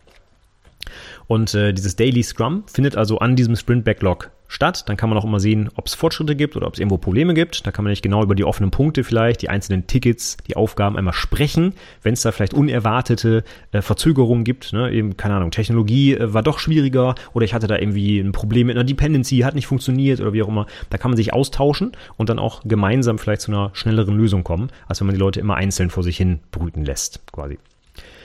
Wichtig ist, dass dieses Sprint Backlog auch vom ganzen Team mitgetragen werden muss. Wir kommen ja gleich noch zu den Meetings. Beim Sprint Planning setzen sich alle zusammen und sagen, das hier sind die Aufgaben für den nächsten Sprint. Und da muss dann auch ein entsprechendes Commitment um mal so ein paar englische Begriffe noch zu bemühen, äh, vom Team geben, die sagen, yo, das ist das Sprint Backlog, darauf einigen wir uns, darauf legen wir uns fest, darauf committen wir uns, um schön denglisch das mal auszudrücken. Das heißt, wir haben festgelegt, diese Aufgaben werden im Sprint umgesetzt und das machen wir jetzt auch. Die werden wir schaffen. Das ist unser Ziel für den nächsten Sprint. Und ähm, das wirkt sich dann auch darauf aus, wenn wir das nicht schaffen, wenn wir es überziehen oder wenn es viel, viel schneller fertig ist, dass wir dann beim nächsten Mal halt anders schätzen müssen zum Beispiel und dieses Commitment nochmal vielleicht ein bisschen überdenken müssen. Ne? Vielleicht haben wir da ein bisschen was falsch gemacht, Aufgaben falsch eingeschätzt. Ähm, das ist ganz wichtig, dass das Team hinter dem Sprint-Backlog steht und nicht irgendwer das vorgibt, zum Beispiel so der Product Owner, der dann sagt, so, ihr macht jetzt das, das, das, das ist jetzt hier quasi Befehl von oben, los geht's, setzt das um. Nein, das ist nicht das Ziel. Und wenn das Team zum Beispiel die ganze Zeit im Hinterkopf hat, Leute, wir müssen hier refactoren, wir kommen sonst nicht weiter. Und dann kommt einer und sagt, ihr müsst jetzt aber ein neues Feature umsetzen. Das funktioniert so nicht, weil dann weiß das Team die ganze Zeit, dass sie eigentlich die falschen Aufgaben gerade bearbeiten. Und das ist natürlich nicht gut für die Motivation und auch nicht gut fürs Endergebnis. Das heißt, das Team muss hinter dem stehen, was im Sprint Backlog steht. Und deswegen darf es auch bei der Entscheidung mitwirken. Es muss muss sogar mitwirken, denn die Sachen, die im Sprint Backlog stehen, müssen geschätzt sein. Hinter jeder Aufgabe muss eine Zahl stehen, damit man sehen kann, wie lange das dauert. Denn sonst kann man ja vorher gar nicht wissen, ob der Sprint überhaupt gehalten werden kann oder nicht. Ne? Wenn ich 30 Tage Sprint habe, aber ich habe Aufgaben geplant für 60 Tage, ja, dann ist schon vorher klar, das nicht funktioniert. Ne? Und genau deswegen müssen diese ganzen Anforderungen und auch die Items, die Aufgaben im Sprint Backlog unbedingt geschätzt sein. Und zwar bevor es losgeht. Sonst wissen wir gar nicht, ob wir den nächsten Sprint ausreichend füllen können, beziehungsweise hoffnungslos überziehen. So, nur wenn das der Fall ist, kann das Team sich auch darauf committen. Denn wenn das Team gemeinsam entschieden hat, dieser Task, meinetwegen die Anbindung der Datenbank für die äh, Passwortprüfung, dauert einen Tag und alle sagen, jo, das passt, damit bin ich einverstanden, dann können sie das auch im Sprint schaffen, hoffentlich. Und wenn nicht, dann war zumindest das ganze Team dran schuld und nicht einer, der vielleicht äh, Meinungsführer ist oder irgendwelche Vorgaben gemacht hat. Ne? Darum geht es nicht, sondern wir wollen diesen Sprint optimal nutzen und da muss dann das auch jeder mittragen, damit das auch wirklich realistisch ist, das umzusetzen.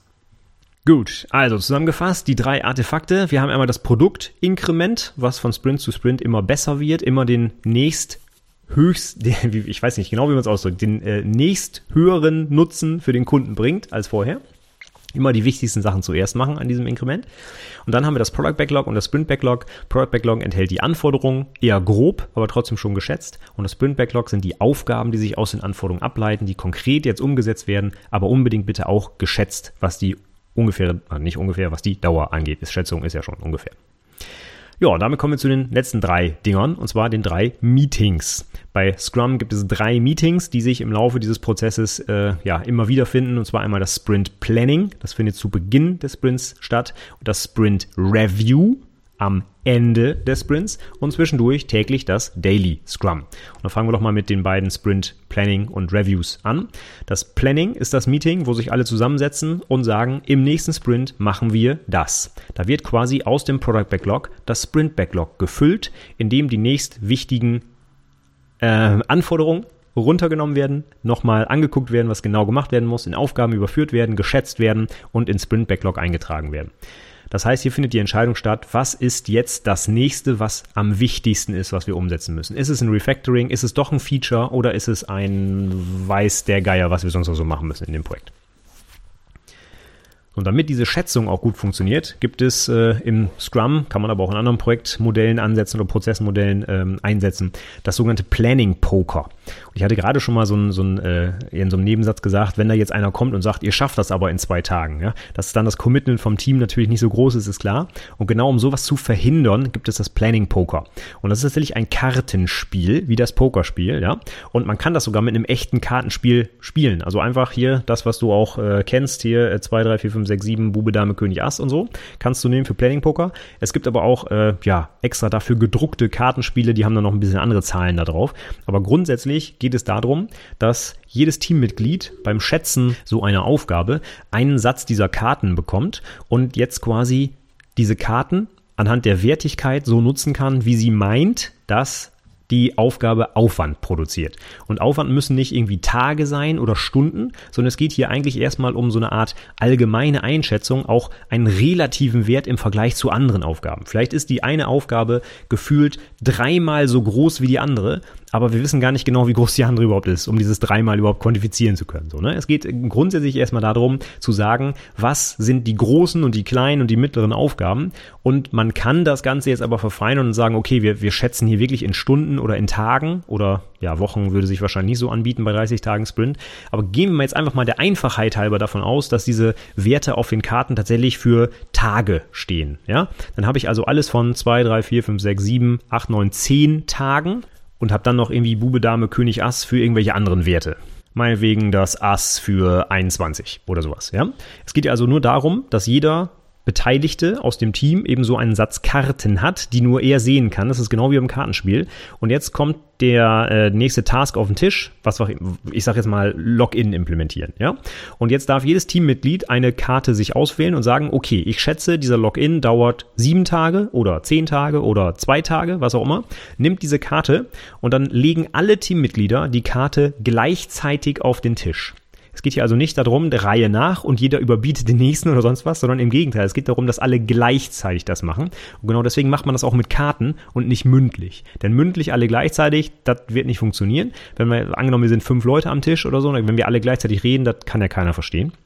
Es geht darum, dass bewusst gleichzeitig die Karte auf den Tisch gelegt wird und dann guckt man, wie groß die Abweichung der einzelnen Einschätzungen ist. Und genau darum geht es. Zwei Sachen wollen wir. Wir wollen einmal sicherstellen, dass jeder im Team die gleiche Einschätzung so einer Aufgabe hat. Nehmen wir mal ein ganz blödes Beispiel. Der Abteilungsleiter und der Azubi sitzen gemeinsam am Tisch und schätzen eine Aufgabe. Der Azubi hat mit der Programmiersprache gerade mal ein halbes Jahr gearbeitet, der Abteilungsleiter seit fünf Jahren und ähm, ja, kennt das alles in- und auswendig. Und der Abteilungsleiter sagt hier, einen Tag und der Azubi sagt, oh, zehn Tage. So, dann haben wir offensichtlich sehr unterschiedliche Einschätzungen dieser Anforderungen. Ja? Und da muss man mal drüber reden. Denn wenn der Azubi sagt, zehn Tage, weil ich habe gar keine Ahnung, wie ich das mache, und der Abteilungsleiter sagt, ja, du nimmst du das und das Framework und die Bibliothek und rulle bis in einem Tag fertig.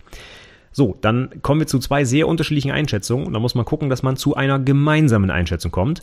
Denn es nützt auch nichts, wenn der Abteilungsleiter sagt, das ist in einem Tag fertig und der Azubi, der es nachher umsetzen muss, weil er der der Teil des Teams ist, der das äh, machen muss, der braucht dann aber zehn. So dann ist ja keinem geholfen. Ja, äh, der Azubi wird am Ende noch runtergemacht, weil er zu lange gebraucht hat. Und eigentlich liegt es daran, weil der Abteilungsleiter eine, eine ganz falsche ähm, Ein Einschätzung hat. Der sagt nämlich, ich könnte das in einem Tag, aber er muss es vielleicht gar nicht umsetzen, sondern der Azubi und der braucht zehn. Also das ist das Problem. Das heißt, wenn wir das immer machen, dann werden wir hoffnungslos unsere Sprints reißen, weil wir einfach zu ganz unterschiedlichen, zu, zu falschen Einschätzungen kommen. Ne? Und insbesondere, wenn der Abteilungsleiter dann zum Beispiel mündlich als erstes seinen Schätzwert sagt, ein Tag. Ja, wie groß ist die Chance, dass dann der Azubi noch sagt, zehn Tage? Das wird eher nicht passieren. Sondern der Azubi wird sich zurückhalten und sagen, ja, der Abteilungsleiter hat recht, ein Tag und ich mache das, weil äh, der zahlt mir mein Gehalt. Ja? Und genau das wollen wir verhindern. Wir wollen zu einer gemeinsamen Einschätzung kommen und wir wollen eben nicht Leute haben, die diese Schätzung dominieren, nach der sich dann alle anderen richten. So, der Abteilungsleiter fängt an und dann sagen alle magischerweise genau die gleiche Zahl. Das soll nicht dabei rauskommen, sondern wir wollen eine echte, eine ernsthafte, eine verlässliche Schätzung haben. Und dafür müssen alle Teilnehmer die Karte gleichzeitig auf den Tisch legen. Und wenn wir dann feststellen, dass es sehr große Abweichungen gibt bei den Teammitgliedern, dann geht's in die Diskussion. Dann wird nämlich überlegt, wie kann es sein, dass wir das so unterschiedlich einschätzen? Fehlen da Skills? Haben wir was Unterschiedliches verstanden? Steht da ein Wort drin, was wir beide unterschiedlich interpretieren in dieser Aufgabe? Ne? Keine Ahnung, Vertrag. Der eine denkt an einen Versicherungsvertrag, der andere denkt an einen Automobil-Leasing-Vertrag. Keine Ahnung, wie das vorkommt, kein ein Projekt, ja. Aber nur so als Idee. Ne? Man muss einfach drüber sprechen und das dient der Anregung, wenn wir sehen, das sind so große Abweichungen, dann müssen wir reden. Wenn der eine sagt zwei Tage und der andere drei, dann kann man sagen, okay, dann nehmen wir die Mitte oder nehmen das Größte oder nehmen das Kleinere, wie auch immer, kann man dann, äh, das kriegt man hin. Aber wenn der eine sagt eins und der andere zehn, dann ist da offensichtlich Gesprächsbedarf. Dann muss man sich austauschen und auch das findet dann im Sprint Planning statt. Und dann ist das Ziel, dass am Ende alle Teammitglieder ein gemeinsames Bild haben, dass sie wissen, was sie zu tun haben und wie lange das ungefähr dauert. Und nur dann ist auch ein gemeinsames Commitment auf diese Sprint-Ziele möglich. Gut, damit kommen wir dann vom ersten Meeting gleich zum letzten, nämlich dem Sprint Review. Und das findet logischerweise am Ende des Sprints statt.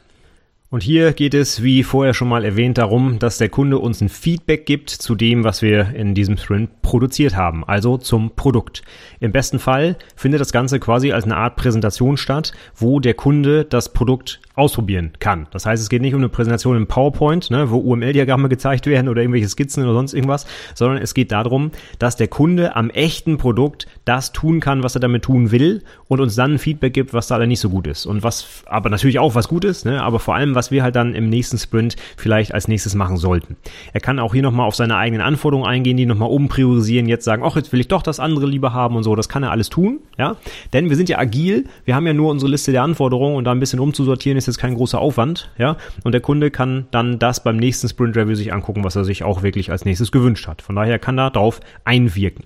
Und damit das aber funktioniert, brauchen wir eben ein lauffähiges Produkt. Wie gesagt, wir sind die ganze Zeit bei Softwareentwicklung. Beim Hausbau kann man sich vorstellen, nee, dann stehen die Grundmauern vielleicht als erstes und dann kommt irgendwie die, äh, die erste Platte oben drauf und dann steht irgendwann das Dach und so weiter. Also Schritt für Schritt kommt immer ein bisschen mehr dazu und dann kann der Kunde, je früher, desto besser gegensteuern, wenn irgendwas nicht passt. Na, wenn ich gerade im Aufbau bin, ist natürlich viel einfacher, ein Feature noch umzubauen. Bleiben wir mal beim Beispiel Haus. Wenn er sagt, na, die eine Mauer hier muss aber wieder weg, dann ist das vielleicht zu Beginn des Hausbaus ein bisschen einfacher, als wenn alles schon steht und die Küche schon eingebaut ist. Ja? Also im besten Fall findet das Sprint Review wirklich mit Beteiligung des Kunden statt und er gibt uns dann oder sie direkt das Feedback, damit wir im nächsten Sprint wieder gut weitermachen können. Ja, das heißt, wenn man jetzt guckt, würde ich direkt das Sprint Planning an das Sprint Review des vorherigen Sprints anschließen. Im Review sagt uns der Kunde, das habt ihr gut und schlecht gemacht in diesem Sprint und direkt danach können wir dann für den nächsten Sprint das Planning machen, um zu gucken, was als nächstes ansteht. So folgen die quasi direkt aufeinander, die beiden Meetings. Und dann haben wir noch das letzte, das dritte Meeting, was auch oft halt in Unternehmen für Scrum falsch verstanden wird, weil sie halt eben dann nur das machen, hatte ich ja schon mal gesagt, und zwar das Daily Scrum. Und das Daily Scrum ist ein time-boxed Stand-up-Meeting, das maximal 15 Minuten dauern sollte. So steht es im Buch, ja. Warum Stand-up? Warum Timeboxed? Nummer eins, Timebox, damit ähm, die Leute nicht ins Schwafeln kommen und hier noch was erzählen und hier noch einen Schwank aus meiner Jugend und so, sondern es geht um das Projekt, es geht um Fokus. Wir wollen alle was schaffen, wir wollen arbeiten und wir wollen unsere Zeit nicht in Meetings verbringen, die uns keinen Mehrwert bieten. Deswegen muss das Ding ratzfatz durch sein, maximal 15 Minuten. Wenn es nur ein paar Teammitglieder gibt, drei, vier, schafft man es vielleicht sogar ein weniger und das ist dann auch sinnvoll. Dann kann man die Timebox auch durchaus noch enger schnüren und sagen, wir wollen aber in fünf fünf Minuten fertig sein, wenn sich das anbietet, ja. Das heißt aber auch, dass man in diesen 15 Minuten natürlich keine technischen Lösungen diskutieren kann und soll. Das ist auch nämlich nicht das Ziel. Es geht nicht darum, dass wir alle unsere Probleme auf den Tisch bringen und uns dann Lösungen von den Kollegen anhören, sondern es könnte sein, dass ich sage, Mensch, ich komme hier und da nicht weiter, da habe ich gerade ein Problem. Hm. Jetzt wird das aber in dieser Runde nicht andiskutiert, sondern das ist jetzt die Aufgabe des Scrum Masters, der ja dann dabei steht beim Sprint äh, beim Daily Stand-Up, sorry, das auf seine Impediment-Liste zu schreiben. Und dann kann der ja im Anschluss an das äh, Daily Scrum vielleicht mal mit den passenden Leuten reden. So, hey, habe ich vielleicht einen Architekten, der mir sagen kann, wie man das äh, Problem einfach lösen kann. Dann bringt der jetzt den Entwickler und den Architekten zusammen, damit die mal drüber sprechen können. Oder noch besser, man braucht den Scrum Master gar nicht. Der Architekt, der auch dabei steht, sagt einfach, ach Mensch, ich weiß, wie das geht. Komm, bleib nach dem Daily Scrum mal hier und wir gehen das eben durch. Und dann ist aber die Zeit der restlichen Mitglieder, die sich sonst nämlich das Geschwafel anhören müssten, wie man dieses total uninteressante Problem für alle anderen lösen kann, die Zeit wird eingespart die Leute können einfach weitermachen und danach unterhalten sich dann die Leute weiter, die das Problem wirklich auch betrifft und dies lösen können. Das ist die Idee. Also wir wollen die Zeit, die unser wichtigstes Gut ist, ja, in, in so einem Projekt. Ne? Zeit ist immer ein Problem. Und gerade wenn wir hier auch noch äh, in so einem Sprint arbeiten, der nur 30 Tage hat, dann müssen wir auch mal was schaffen. Und da wollen wir nicht unsere Zeit mit sinnlosen Meetings verschwenden. Sinnvolle Meetings gerne, ja. Sprint Planning, Sprint Review wäre durchaus sinnvoll und auch das Daily Scrum hat seinen Sinn. Wir kommen gleich nochmal zu den Sachen, die, das in, die den Inhalt da darstellen. Aber sinnlose Meetings, das heißt wenn ich mir eine halbe Stunde anhören muss, wie irgendwer anders über seine Probleme redet, die ich aber gar nicht beheben kann und wozu ich auch nichts sagen kann, dann ist das für mich sinnlose Zeit und das wollen wir nicht. Das heißt, Fokus auf die zentralen Inhalte, danach gehen wir auseinander und wenn es noch was gibt, was im kleineren Kreis zu diskutieren ist, gerne, aber bitte nicht im Daily Scrum. Und dann kommen wir gleich zum nächsten Punkt, nämlich Stand-up-Meeting. Warum müssen wir das im Stehen machen? Wir können es nicht hinsetzen, weil das Hinsetzen dazu an leitet, sage ich mal, zu überziehen. Weil man sitzt da ja ganz bequem und dann lehnt man sich zurück und dann nimmt man sich auch einen Kaffee und dann kann man ein bisschen schnacken und ach, jetzt sind schon 20 Minuten, ja komm, wir sitzen hier gerade so nett zusammen. Das passiert nicht, wenn ich da stehe. Und die meisten Leute sind nicht gewohnt, 15 Minuten am Stück zu stehen. Ja, wir sitzen ja den ganzen Tag als Entwickler, ja. Und ähm, dann kann man sich gar nicht häuslich einrichten und ins Schnacken kommen, sondern man hat halt 15 Minuten, danach ist Feierabend und dann muss ich auch stehen, damit ich gar nicht in Verlegenheit komme, ähm, mich da irgendwie, ja, wie, wie ich gerade sagte, häuslich einzurichten ne? und dann länger zu quatschen als eigentlich notwendig. Von daher, das ist eine Maßnahme, damit das Timebox auch wirklich, äh, das Timeboxed heißt es ja eigentlich, damit das auch wirklich eingehalten wird. Ne? Und dass die Leute eben nicht überziehen und ständig weiter quatschen, obwohl es eigentlich gar nichts mehr zu sagen gibt, quasi. So, und jetzt kommen wir mal zu dem Meeting an sich. Also was machen wir da überhaupt? Wir stellen uns nicht einfach nur zusammen und freuen uns, sondern wir beantworten auch hier wieder drei Fragen. Also noch eine drei für Scrum. Und zwar sind die Fragen, was habe ich seit dem letzten Daily Scrum gemacht?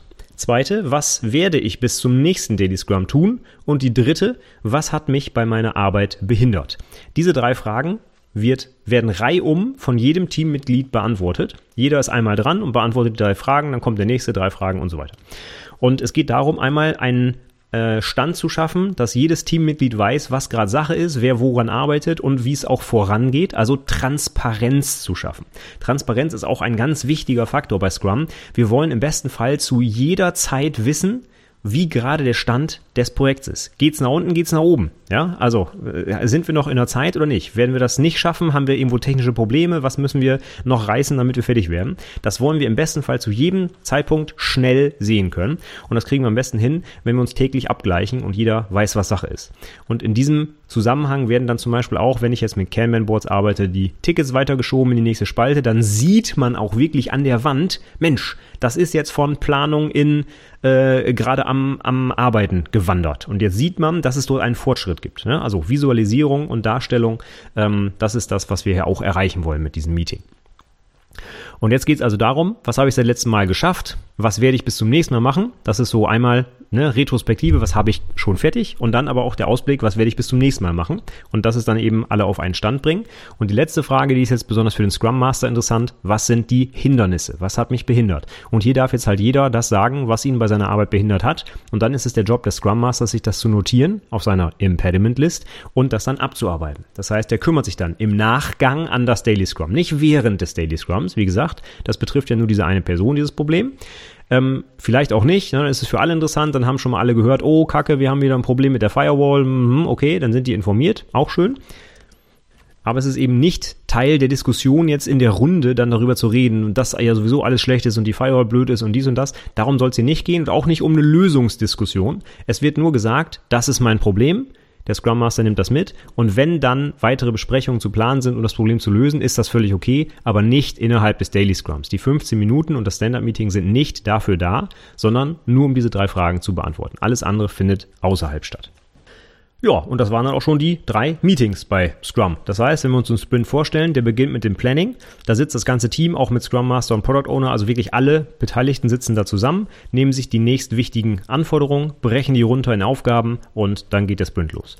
Dann machen wir täglich unser Daily Scrum. Die Teammitglieder tauschen sich aus. Was habe ich gemacht? Was werde ich machen bis zum nächsten Mal? Und gibt es irgendwelche Hindernisse? Und darf der Scrum Master dann lösen. Und am Ende des Sprints sind wir hoffentlich fertig geworden und können dem Kunden sein Produkt präsentieren, beziehungsweise das nächste Inkrement und dann kann der Kunde uns Feedback geben und wir können den nächsten Sprint im direkt anschließenden nächsten Sprint Planning ja, planen und dann wieder durchstarten und in die nächste Iteration starten.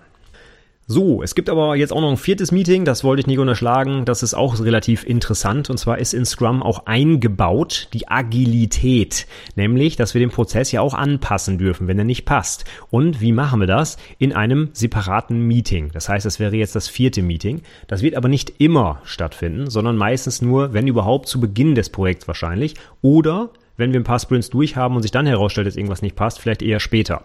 Es ist aber vielleicht nicht sinnvoll, nach jedem Sprint sich immer anzugucken, was denn alles schlecht lief, denn vielleicht läuft ja gar nicht alles schlecht. Von daher, dieses Meeting wird nicht immer eingeplant, aber es steht grundsätzlich immer zur Verfügung, wenn man es braucht. Und das ist die sogenannte Sprint Retrospective, die Retrospektive, also die Rückschau, der Zurückblick auf den Sprint, beziehungsweise vielleicht sogar auf das gesamte Projekt. Und dabei ist eben nicht die Arbeit im Fokus, also das Produkt. Alle anderen Meetings drehen sich nur um das Produkt, ja.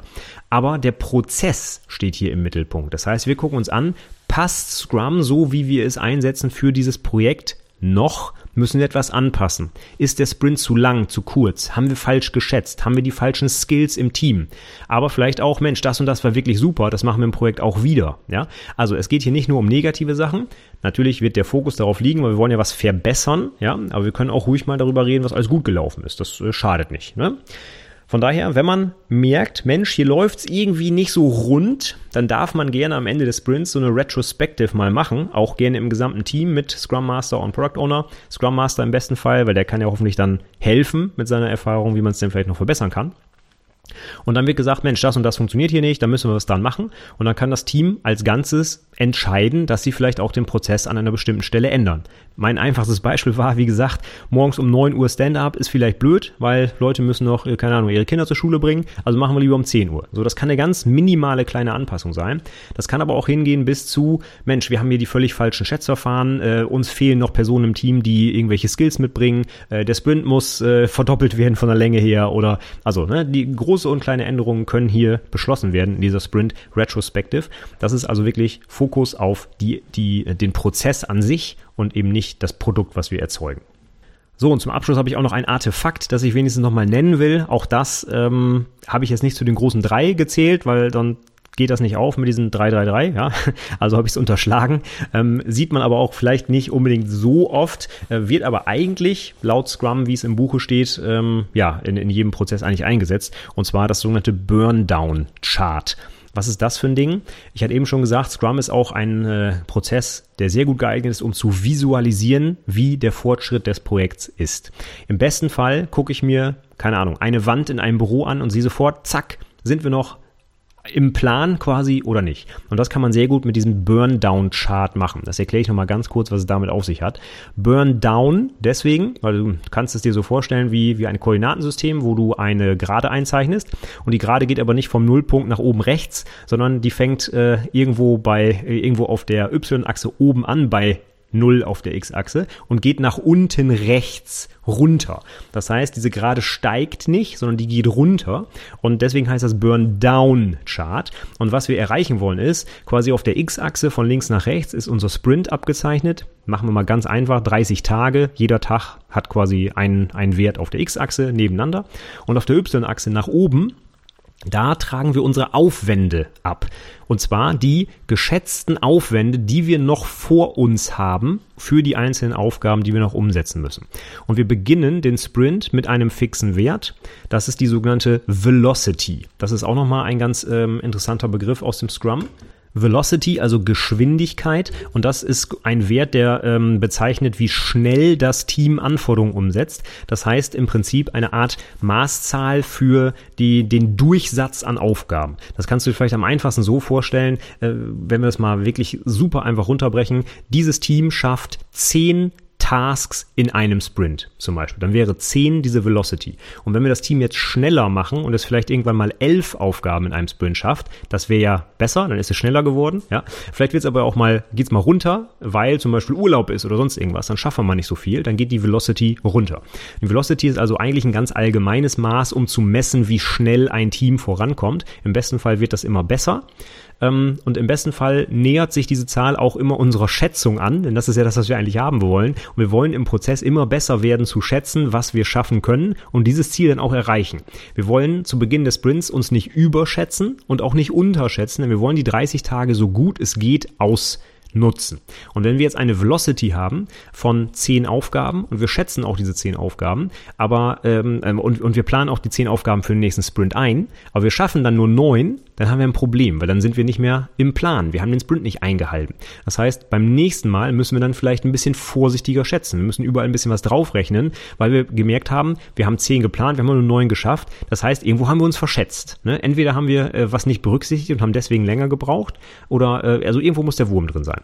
Und wir wollen es hinkriegen, dass wir möglichst exakt schätzen. Denn wir wollen diese 30 Tage wirklich so gut es geht ausnutzen und eben nicht überziehen, aber auch nicht nach einer Woche fertig sein. Und das muss sich also über die Projektlaufzeit so ein bisschen annähern. Und diese Velocity, die wird sich also irgendwann einpendeln auf einen bestimmten Wert. Na, am Anfang ist es schwierig, man kennt das Projekt noch nicht, man kann vielleicht bestimmte Dinge, die man wissen muss, die, die weiß man noch nicht und überschätzt oder unterschätzt deswegen die Aufgaben, deswegen da passt es noch nicht. Aber je mehr ich eingespielt bin, je mehr Sprints ich durch habe, je besser ich das Produkt kenne und die Domäne kenne, umso genauer können auch meine Schätzungen werden. Dann wird diese Velocity also immer exakter quasi. Und dieses Burndown-Chart, das symbolisiert jetzt die ähm, den, den Aufwand, den ich im Projekt noch vor mir habe. Und das ist immer ganz interessant. Das ist nämlich komplett konträr zu dem, wie wir es in anderen Projektmanagement-Werkzeugen machen. Ja? Da planen wir eigentlich immer nur in die Zukunft, wann wir mit irgendwas fertig sind ne? und quasi, wie viel Zeit wir noch haben, um das umzusetzen. Wir drehen es also quasi genau um. Wir kriegen eine harte Vorgabe und die müssen wir einhalten. Und das ist bei Scrum aber nicht so, sondern hier wird jeden Tag nicht eingetragen, zum Beispiel, wie lange wir an etwas gearbeitet haben, weil das interessiert im Zweifel niemand. Ich habe gestern vier Stunden programmiert, ja, super. Die Frage ist doch viel mehr, komme ich am Ende des Sprints auch auf das Ziel, was ich erreichen möchte? Schaffe ich meine Aufgaben? Und deswegen trage ich hier täglich ab, wie viel Zeit ich glaube noch zu brauchen mit den Aufgaben, die ich aktuell noch vor mir habe. Und diese Schätzung kann von Tag zu Tag unterschiedlich sein. Ich kann zum Beispiel am ersten Tag sagen, ich glaube, für dieses Feature brauche ich acht Stunden. Dann fange ich an zu programmieren, stell fest, huch, da habe ich aber was unterschätzt, da muss ich doch dies und das machen und ich muss die Passwörter noch verschlüsseln und oh, uh, uh, schwierig. Und dann kann ich am zweiten Tag sagen, äh, Leute, ich habe zwar gestern gesagt, ich brauche noch acht Stunden, aber heute sind es nicht magischerweise vier geworden, weil ich gestern vier Stunden programmiert habe, sondern ich habe zwar gestern vier Stunden programmiert, aber habe dabei noch so viel kennengelernt, so viel rausgefunden, was ich noch machen muss. Meine Schätzung liegt heute bei zwölf Stunden. Das heißt, am ersten Tag sage ich, ich brauche acht dann programmiere ich vier Stunden, finde raus, oh, da habe ich noch was vergessen und am nächsten Tag schätze ich mehr als vorher und nicht weniger. Ja, das kann dabei rauskommen. Im besten Fall ist es natürlich nicht so. Im besten Fall sage ich, jo, dauert acht Stunden, ich programmiere vier und am zweiten Tag sage ich, jo, ich brauche noch vier Stunden. Das wäre natürlich optimal und so sollte es im besten Fall auch aussehen. Aber manchmal klappt das halt eben nicht, weil man erst bei der Programmierung zum Beispiel rausfindet, dass man sich über- oder unterschätzt hat. Es kann aber auch sein, ich bin nach einem Tag schon fertig und ich habe nur eine Stunde gebraucht, so nach dem Motto, oh, das habe ich aber komplett überschätzt. Das Login-Formular, das konnte ich mir einfach aus einem anderen Projekt kopieren. Das war alles schon fertig. Zwei der Sachen eingetragen. Zack. Das heißt, ich habe am ersten Tag acht Stunden geschätzt, habe aber nur eine Stunde programmiert. Auch das interessiert im Projekt eigentlich niemanden, wie lang ich programmiert habe, sondern mich interessiert eigentlich nur, werde ich bis zum Ende des Sprints fertig. Da ich schon fertig bin, mit diesem Feature. Ich habe es ja gestern in einer Stunde umgesetzt. Ja, wen interessiert jetzt noch, dass ich eine Stunde dran gearbeitet habe oder dass ich gestern geglaubt habe, dass noch sieben Stunden mehr Bauch äh, dauert? Das interessiert jetzt niemand mehr, sondern jetzt muss ich auch realistisch sagen, okay, für dieses Feature brauche ich noch null Stunden, denn es ist ja fertig. Ja, das heißt, dieser dieser Burndown-Chart im besten Fall geht der nach oben. Äh, äh sorry, im besten Fall geht er nach unten, ja, weil ich tatsächlich jeden Tag was schätze, dran arbeite und die Schätzung dann verringere, weil ich ja was fertig habe. Das wäre ja der Normalfall. Aber er kann halt eben auch nach oben gehen, wenn ich mich halt eben äh, vertan habe, was Neues rausgefunden habe und so weiter. Aber im besten Fall geht natürlich dieser Chart nach unten und irgendwann nach den 30 Tagen sind wir dann genau bei Null. Das wäre das Optimum. Das heißt, am Ende des Sprints habe ich alle Aufgaben exakt so, wie ich sie geschätzt habe, auch fertig. Das wäre das Optimum. Es kann jetzt aber sein, dass es zwischendurch mal nach oben, nach unten geht, ne, so ein bisschen äh, treppenförmig, mal nach oben, mal nach unten. Und das ist eben genau das, wo dann visualisiert wird, wo das Projekt gerade steht. Die optimale Linie ist quasi eine Gerade von Velocity bei Tag 0 bis runter auf 0 bei Tag 30. Quasi eine, eine Gerade, die komplett nach rechts unten runter geht. Das wäre der Optimalfall. Da ich aber täglich eintrage, wie viel ich jetzt wirklich noch glaube zu brauchen, habe ich halt einen zweiten Graphen, der entweder über oder unter oder vielleicht auf diesem, dieser perfekten Linie liegt. Und da kann ich sofort sehen, wenn der Graph über der Linie liegt, oh oh, das könnte länger dauern. Wenn er drunter liegt, Mensch geil, wir sind vielleicht früher fertig. Ja? Und wenn er auf der Linie liegt, dann ist das Projekt halt super, ähm, äh, im, im, im, läuft halt, ne? läuft optimal. Das heißt, ich kann mit einem Blick auf das Burndown-Chart sehen, ob das Ziel wahrscheinlich erreicht wird, wenn er nämlich unter der perfekten Linie liegt, der, der Chart, oder wenn er drüber liegt, dass das Ziel eventuell nicht gehalten werden kann und dass der Sprint vielleicht ja, gerissen wird. Also viel Gequatsche und wenn man sich das nicht bildlich vorstellen kann, fällt auch ein bisschen schwer nachzuvollziehen. Aber ich versuche es nochmal einmal kurz zusammenzufassen, wie, wie funktioniert dieses Burndown-Chart. Wir legen als Team fest, wir wollen im Sprint diese zehn Aufgaben machen. Die zehn Aufgaben, machen wir es mal ganz einfach, dauern alle acht Stunden. Also schätzen wir, 80 Stunden brauchen wir für diesen Sprint. Angenommen, wir verteilen diese 80 Stunden jetzt auf 30 Tage. Ich weiß, es geht voll und hinten nicht auf, aber nur der Einfachheit halber. Ne? Also ich habe 30 Tage und ich schätze zu Beginn des Sprints, ich brauche noch 80 Stunden für meine Aufgaben. Das heißt, am am ersten Tag trage ich oben ein X bei 80 Stunden ein. Und wenn ich jetzt der Reihe nach ganz normal runterprogrammiere und ich habe mich äh, ich habe perfekt geschätzt, dann geht die Linie jetzt exakt bis auf 0 Stunden verbleibende Zeit am 30. Tag als gerade runter. Wenn sich jetzt aber bei jemandem herausstellt, oh oh, meine Schätzung war zu hoch, zu niedrig, wie auch immer, dann kann es sein, dass am zweiten Tag die restliche Schätzung auf einmal über der Linie liegt oder darunter. Und so kann ich jetzt sehen, ob wir ja, das Ziel noch erreichen werden oder nicht. Und dafür wird quasi jeden Tag neu geschätzt, wie lange man noch braucht. Und das macht man im Daily Stand-up zum Beispiel, im Daily Scrum.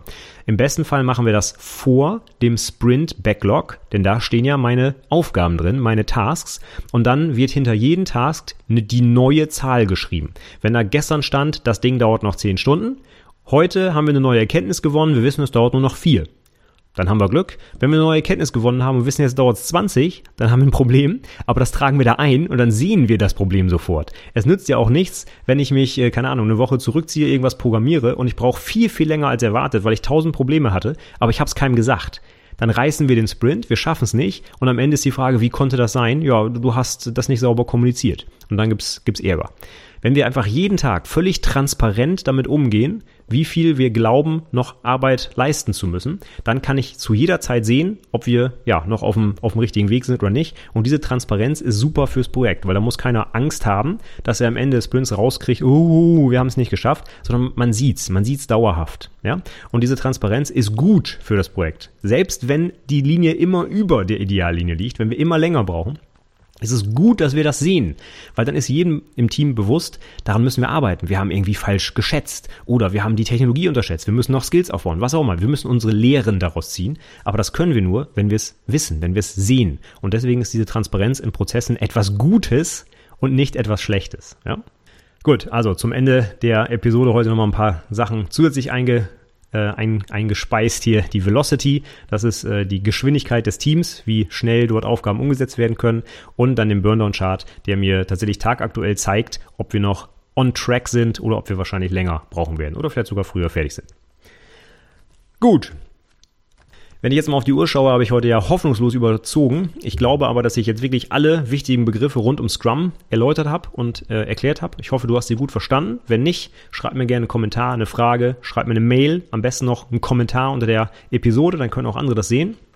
Die Shownotes und auch den Kommentarbereich dazu findest du wie immer unter itberufepodcast.de slash 162 für die 162. Episode. Da würde ich mich sehr über ein Feedback von dir freuen. Vielleicht setzt du ja auch Scrum in der Praxis schon länger ein und hast zum Beispiel bestimmte Sachen, die so im Lehrbuch stehen, inzwischen schon ganz anders gemacht. Keine Ahnung, längere, kürzere Sprints, äh, Daily Scrum angepasst, Kanban gemischt, keine Ahnung. Ich würde mich über dein Feedback freuen.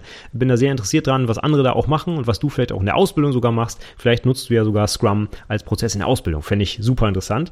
Da hatte ich auch schon mal ein Interview äh, zu ähm, bei der agilen Ausbildung bei Datev. Die machen das ja auch so ein bisschen agiler und auch so ein bisschen mit Scrum. Das fand ich auch hochinteressant. Von daher, wenn du da was beitragen kannst, gerne. Ich freue mich über deinen Kommentar. Ansonsten kannst du mir auch auf allen anderen Plattformen, Xing, LinkedIn, Facebook, Instagram, überall finden.